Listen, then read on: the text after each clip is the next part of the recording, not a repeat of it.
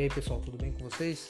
Então tô passando aqui utilizando essa nova ferramenta, um canal de podcast, né?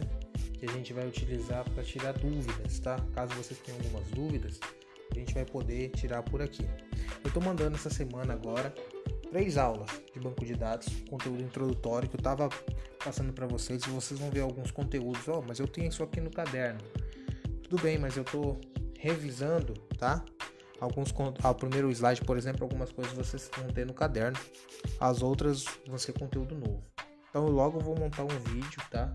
Explicando, logicamente não vai ser um vídeo de 50 minutos, explicando é, alguns pontos importantes sobre os slides, tá? Então, a princípio eu quero montar três slides para enviar para vocês, três aulas, e dessas três aulas a gente vai fazer uma avaliação online, tá?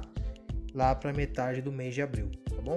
Então aguardem as novas instruções que logo eu vou estar tá mandando para vocês é, essas aulas no blog, ok? Ok? Valeu, muito obrigado, abraços a todos.